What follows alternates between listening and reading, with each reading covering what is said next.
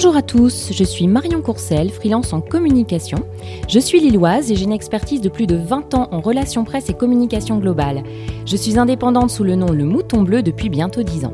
Ma devise, c'est sortez du troupeau, faites-vous remarquer.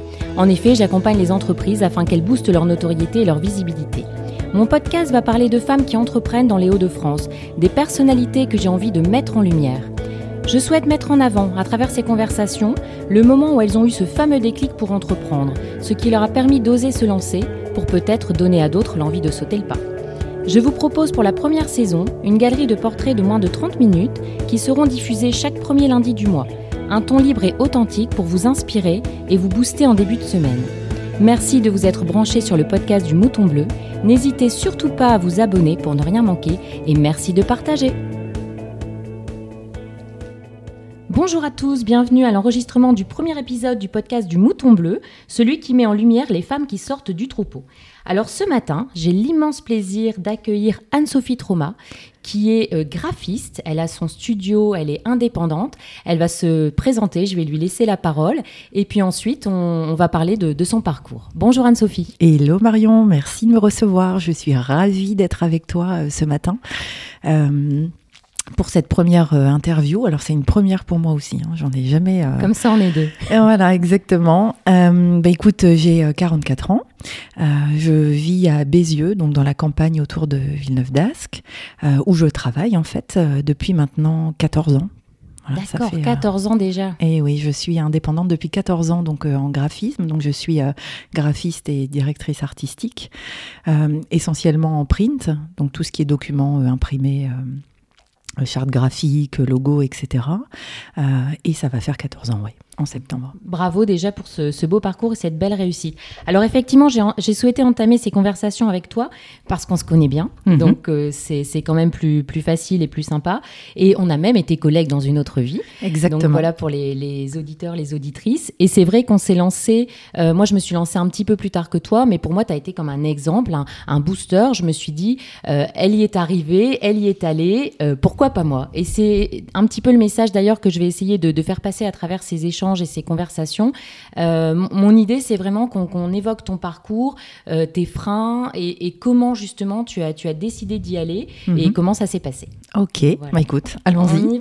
On y va. Euh, donc effectivement, ton, ton studio, c'est Pince-moi, je rêve. Oui. Euh, et, donc voilà, tu as créé il y a 14 ans. Alors, est-ce que tu peux nous parler un petit peu plus en détail de ton parcours et surtout de ce qui t'a motivé à te lancer il y a 14 ans? Comment ça s'est passé? Ok. Euh, alors, mon parcours, déjà, j'ai euh, donc j'ai étudié à Saint-Luc à Tournai, le graphisme. à l'époque, j'étais déjà un peu mitigée en fait sur mon orientation. J'aimais beaucoup la psychologie aussi. Je te le dis déjà parce que je sais qu'on va en parler. Sans doute. Euh, et voilà, je me suis dirigée vers la créativité parce que ma mère était dans le même domaine. Elle avait une agence de, publicité. Donc j'ai fait ces études. Euh, tout de suite, euh, en sortant de Saint-Luc, qui est quand même une bonne école, une bonne référence, j'ai trouvé du travail dans une première agence dans laquelle je suis restée trois ans et demi. Mhm. où j'ai vraiment appris beaucoup euh, et où, surtout j'ai eu euh, un très très bon réseau de très bons collègues euh, qui sont devenus plus tard mes clients. C'est pour ça que je le dis parce que vraiment ça a été une très belle base hein, cette première entreprise, c'était c'était très bien pour moi.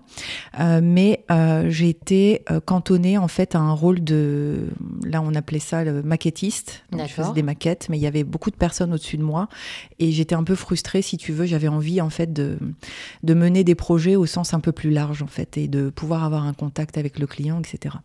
Donc j'ai cherché une boîte euh, dans ce sens-là et je me suis retrouvée dans une deuxième entreprise dans laquelle je suis restée cinq ans et demi. Mm-hmm.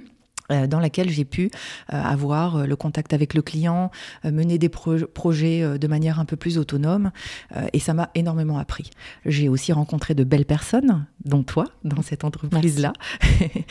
et, et, puis en fait, qu'est-ce qui s'est passé? Je suis devenue maman. D'accord. Alors, parce que tu me demandais, hein, qu'est-ce qui m'a amené Tout à fait, voilà. Le moment, en fait, donc euh, tu nous parlais de ce besoin déjà d'autonomie, donc qui t'a fait changer d'agence. Oui. Euh, de, d'avoir aussi un contact direct avec les clients. Oui, c'était important pour et, moi. Et donc, il y a un moment, effectivement, où dans ton esprit, tu t'es dit, ben, je, vais me lancer, je vais avoir ma propre agence, je vais être euh, indépendante. Alors. Ou être indépendante. Alors, L'indépendance n'est pas venue tout de suite à l'esprit, bien que, comme tu le sais, dans ma famille, en fait, il y a beaucoup de femmes qui sont indépendantes. Hein. ma mère, ma grand-mère, la tante de ma mère. C'est un peu une culture familiale chez nous. Les femmes sont assez indépendantes. mais j'y avais pas pensé. J'aimais bien en fait ce côté esprit d'équipe, entreprise, collègue. Oui, j'allais dire, tu es quelqu'un d'assez sociable, bavard. et pour avoir bossé avec toi, je, sais que ce, contact justement au quotidien est, est important. Exactement. Donc c'est un peu ce que j'ai privilégié au départ. Mais euh, voilà, comme je te disais, je suis devenue maman donc euh, en 2006. Mhm. Euh, donc là, ça faisait deux ans que j'étais dans cette deuxième boîte. et alors mon fils très bien, tout, a, tout se passait bien, mais il a eu plein de, petites maladies, un peu comme beaucoup d'enfants hein, qui, qui, qui, se retrouvent à la crèche. Et je me suis sentie en fait à ce moment-là complètement démunie. Euh, je me suis rendu compte en fait que le salariat, c'était plus du tout raccord avec ma vie à ce moment-là, que euh, j'avais besoin de liberté, euh, que j'avais besoin de, de ne plus être cantonnée en fait à des horaires fixes, de ne plus avoir tous ces comptes à rendre à un patron, à, à, une une équipe en fait finalement mm-hmm. et que j'avais vraiment besoin de cette liberté. Je me suis sentie coincée à ce moment-là. Donc par rapport à la gestion euh, vie privée, vie pro et surtout le timing, etc. Euh, tu avais besoin de, voilà d'être plus plus libre et Exactement. d'avoir de gérer ton, ton propre agenda. Oui, et c'est là que je me suis rendu compte, je pense, en étant maman, en endossant ce rôle supplémentaire dans ma vie, que j'étais capable en fait. J'étais capable de, oui, de d'être autonome, de pouvoir, euh, voilà, je j'arrivais à gérer dans ma vie perso, donc pourquoi pas dans ma vie pro. Et ça, ça a été une véritable impulsion. En fait, je me suis dit, mais en fait, on se met des freins, on se dit, ok, je suis pas capable, ça, je vais pas pouvoir le faire. Et puis euh, quand on quand on est face à la nouveauté, et être maman, c'est ô combien nouveau. Euh, Complètement. C'est vrai qu'on saute dans l'inconnu. C'est ça. Il faut gérer, quoi. Eh bien, on se découvre, en fait, à un moment donné autrement. Et, euh, et c'est là qu'on peut ouvrir des portes. Tu fais le parallèle un petit peu justement quand tu t'es lancée en indépendante, tu t'es découverte aussi peut-être sous d'autres ah. d'autres facettes? Ah oui, carrément, oui, carrément. Euh, j'ai découvert que oui, je je pouvais compter sur moi-même, je pouvais compter sur mes ressources et, et, et j'ai envie de le dire, c'est le cas de chaque personne en fait ici sur terre. Euh, c'est pas c'est pas mon cas personnel, c'est le cas de tout le monde. On a tous et toutes euh, de très très belles ressources, mais on a tous et toutes aussi de très beaux freins. oui, non, mais complètement. Et des fois, il faut être confronté à la situation pour se rendre compte justement de nos ressources et, y aller et plonger complètement dans, bah, dans l'aventure. Je, me rends compte à quel point il faut euh, expérimenter en fait pour pouvoir se prouver à soi-même. C'est ouais, c'est un petit peu c'est un petit peu ça. Super. Et donc, tu, donc voilà, on a compris ce, déclic, euh, le, fait de, de, devenir maman, et du coup, tu fais le parallèle entre la maternité et la création d'entreprise. Et euh, quels étaient tes freins? Tu as parlé quand même de freins, de, de, peur. C'est sûr que quand on se dit euh, je vais être mon propre patron, il y a forcément des freins, qu'ils soient financiers ou au niveau de la gestion, embaucher quelqu'un, le statut qu'on va choisir, etc. Comment ça s'est passé pour toi? Alors, euh, mon principal frein a été euh, la peur de manquer d'argent. Euh, et je pense que j'imagine à quel point ça peut être un frein pour la plupart des personnes qui souhaitent se lancer. voilà, j'étais jeune maman. à l'époque, voilà, j'avais une vie dans laquelle j'avais besoin de sécurité financière mhm. et le salariat m'amenait cette sécurité financière. Euh, je gagnais voilà correctement ma vie et euh, au moment où j'ai eu envie de me lancer, euh, il n'était pas possible pour moi d'avoir une rupture conventionnelle de travail ou d'être licencié, donc j'ai dû démissionner. Forcément, ça n'aide pas, effectivement, ça donne pas confiance, parce que c'est vrai, quand on se lance, on n'a pas trop de, de, perspectives, de, business plan, on ne sait pas où on va. Hmm. Alors c'est un énorme saut dans, l'inconnu. Dans l'inconnu alors j'ai eu une chance euh, à ce moment-là, c'est que j'ai pu euh, euh, intégrer une, agence. Mhm. Comme je te disais tout à l'heure, hein, ma mère avait une. Alors à ce moment-là, elle avait plus une agence de publicité, mais elle avait encore une régie publicitaire et, et, une petite imprimerie en Belgique. Et donc j'ai intégré en fait sa société en, comme on, pourrait appeler ça du portage salarial. En fait, hein. j'étais salariée au départ dans son entreprise, ce qui m'a permis en fait de garder ce statut qui est plus sécurisant et de, de d'agir en toute autonomie et d'aller chercher un peu mes clients. Ça a été un tremplin pour toi et puis c'est vrai que c'est un filet de secours. Exactement. Exactement. Euh, mais très vite, euh, j'ai eu envie de me prouver à moi-même et de voler de mes propres ailes, de pouvoir euh, prendre mon propre statut. Et d'y aller, quoi. Et en fait, euh, ben. Et tu t'es jeté à l'eau. Et je me suis jetée à l'eau et ça va, je sais nager en fait. Et, même plutôt bien. Donc il n'y a, pas de souci là-dessus. Et juste, j'aimerais bien qu'on parle de, ton nom d'entreprise parce que c'est vrai que Pince-moi je rêve, c'est. Enfin, quand on voit euh, ta, communication sur les réseaux, etc., il y a toujours un petit peu une connotation enfantine. Euh, et il me semble que le, nom venait de, de, de cet univers-là, non? Exactement. Bien vu, Marion. tu me connais bien. je me rappelle. alors, ouais, pince-moi, je rêve. Pour la petite histoire, c'est euh, ça vient de mon enfance. En effet, je suis une grande rêveuse. Euh, j'ai toujours plein d'idées, de, rêves en tête. Et euh, toute petite, j'avais parfois l'impression d'être non pas dans la réalité, mais d'être dans mes rêves quand il se passait quelque chose. et je me rappelle, je demandais toujours à ma sœur Est-ce que tu veux bien me pincer le bras? Je ne sais pas si je suis en train de rêver ou si c'est la réalité. Euh, et c'était pas toujours pour des mauvaises choses, c'était aussi pour de très belles choses. Comme je ressentais les choses de manière assez forte, je me dis mais est-ce que c'est un rêve ou est-ce que c'est la réalité? Donc ça fait vraiment partie de moi en fait, ce côté euh, pince-moi, je rêve. Et euh, quand j'ai voulu entreprendre et sortir en fait du salariat, je me suis questionnée, je me suis dit est-ce que je reste graphiste ou est-ce que je vais justement vers ce monde enfantin? Et tout ce qui était décoration, chambre d'enfant, relooking de chambre d'enfant, je ne sais même pas si tu es au courant de ça me plaisait beaucoup. Si, si, je, me rappelle qu'on l'avait évoqué. Euh, au moment de ta création. Voilà. Mm. Et donc, euh, je me suis dit, tiens, est-ce que à ce moment-là, je bifurquerai pas? Est-ce que j'irai pas plutôt vers euh, ce monde-là euh, Ou peut-être même avoir un magasin de déco, etc. Mm. Et je l'aurais appelé Pince-moi, je rêve. Mais non, je suis restée à. Pour le moment. Après, aucune porte n'est fermée. Exactement. Mais par contre, je suis, je suis vraiment d'accord avec toi. Il faut vraiment que le, nom de notre boîte nous représente. Quoi. On incarne notre entreprise. Et c'est vrai que dans, dans, ton nom, on retrouve justement ton univers. Tu as un petit peu de ta personnalité aussi, du coup. Bah, et... c'est d'autant plus congruent, en fait. C'est-à-dire que on est vraiment aligné avec, avec ce qu'on fait et avec ce qu'on est. Et je pense que du coup, on le renvoie. Voilà, et le client s'y retrouve d'autant plus. Exactement. Et ça fait sourire le client. C'est une petite part de nous qu'on vient amener. Euh, et comme tu dis, voilà, c'est plus authentique. Une petite connivence, et effectivement. le, le, fait d'être plus authentique, c'est important avec les, les clients. Alors, j'ai aussi une petite question euh, par rapport simplement au fait d'être une femme. Est-ce que ça t'a avantagé, desservi? Est-ce que. Ou, alors, voilà, tu n'as même pas prêté attention. Je, je voilà, Est-ce que ça, ça a changé quelque chose au moment de la création d'entreprise Eh bien, euh, j'avoue que j'ai pas du tout euh, pensé à ça. Voilà. Pour moi, j'étais juste une personne euh, qui voulait se lancer, femme ou homme, pas de, pas de différence.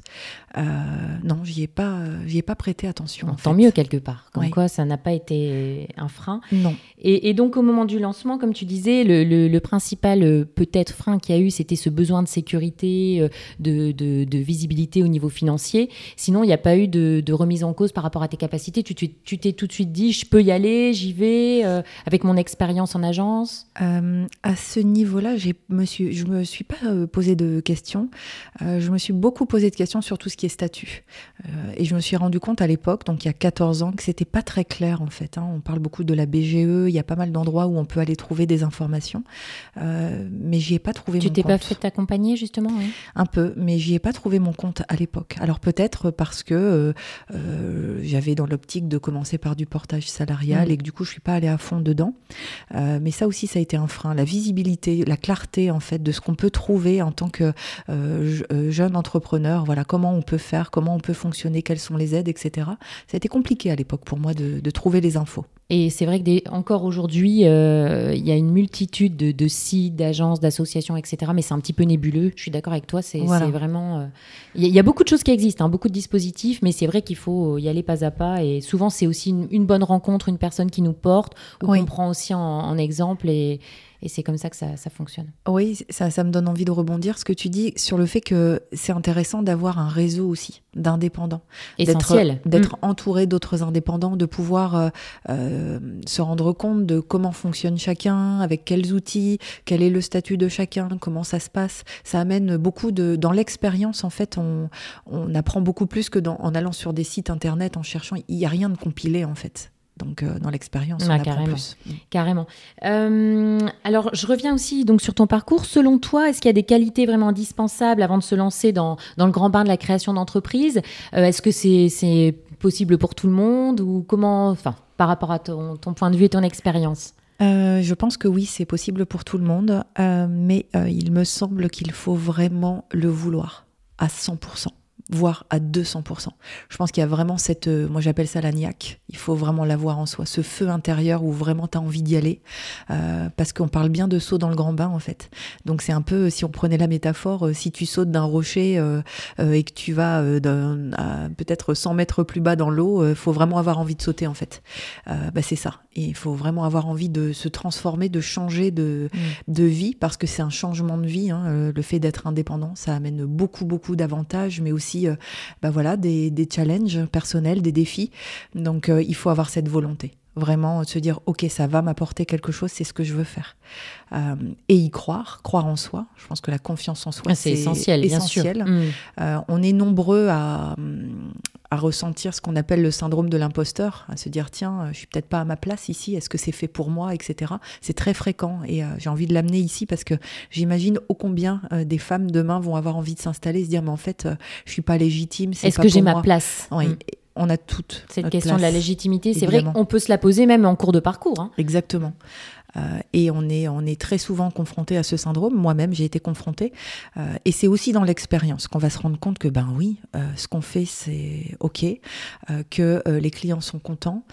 donc, ça inclut aussi de la rigueur de la rigueur, de la discipline. On va se retrouver chez soi ou en coworking ou dans un bureau, mais où, tout, est à, tout est à faire soi, seul. Alors justement, ça te manque pas aussi euh, cet échange euh, avec les, collègues, euh, ce regard? Évidemment, tu, as, tes rendez-vous clients, tu as une vie sociale dense, mais, mais voilà, est-ce que ça te manque pas ce contact quotidien? Oui et non.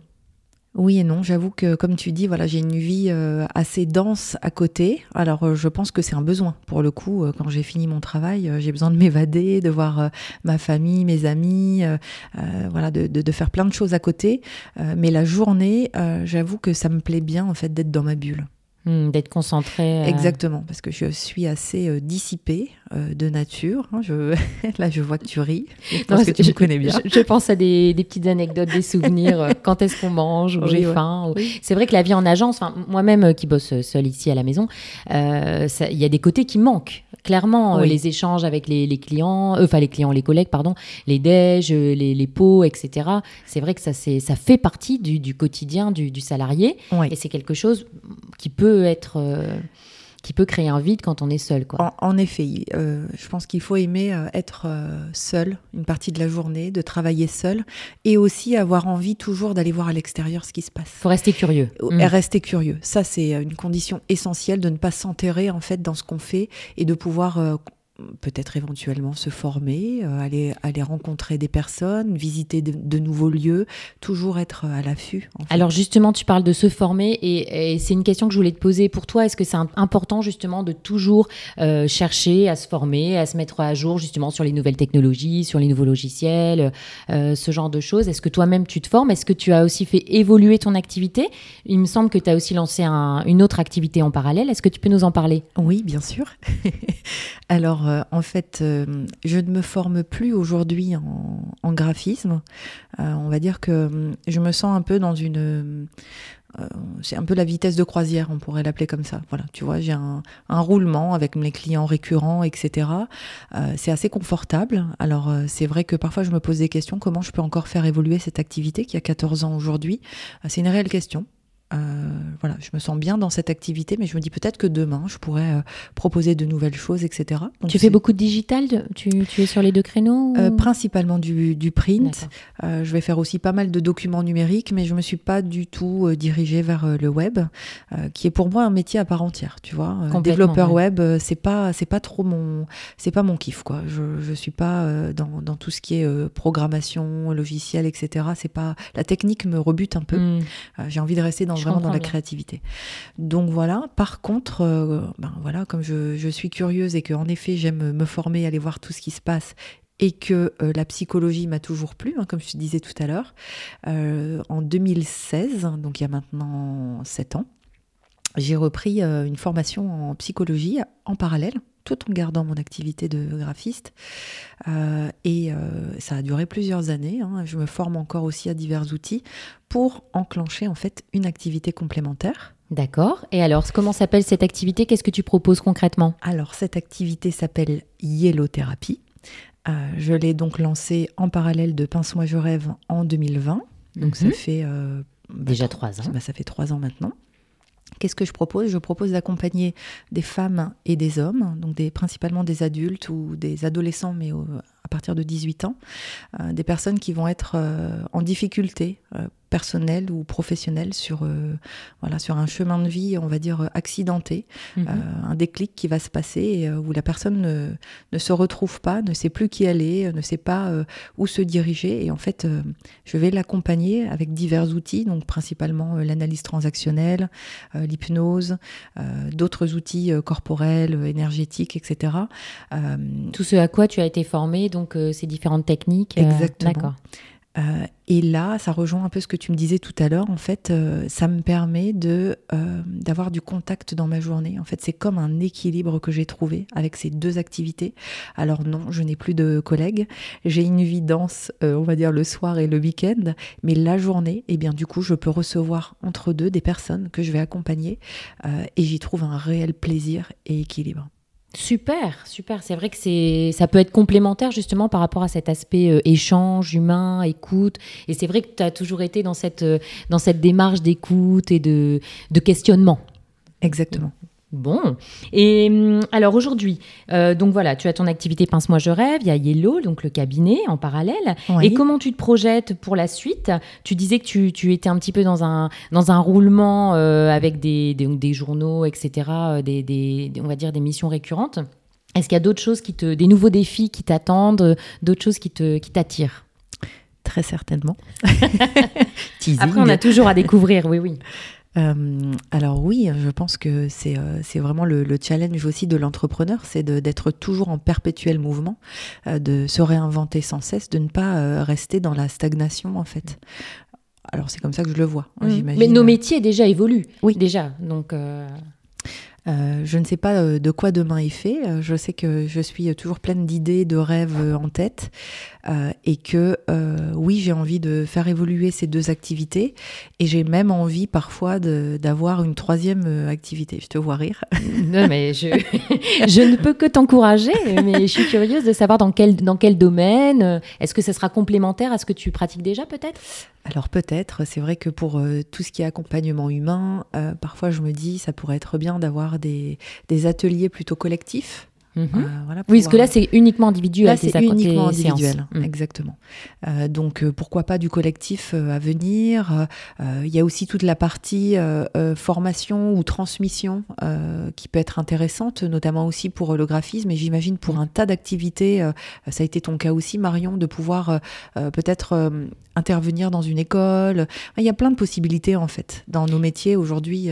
Bah, complètement. C'est vrai qu'avec l'expérience qu'on a acquise et cette, cette envie de, de partager justement euh, nos savoirs et nos, nos anecdotes, etc., et, euh, le, le besoin de transmission, moi, c'est fait ressentir également.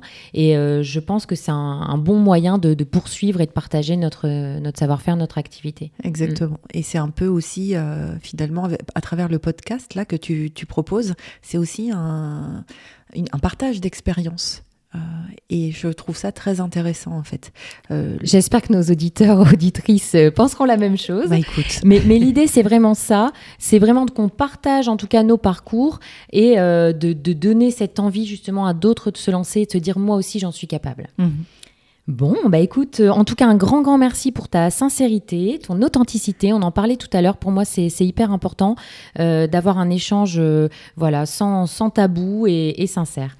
Bah écoutez, nous allons conclure ce, ce premier épisode avec Anne-Sophie que je remercie bien chaleureusement. merci à toi, Marion. Et j'espère que ce témoignage sincère donc vous aidera vous aussi à vous lancer à votre tour et que vous aurez ce fameux déclic.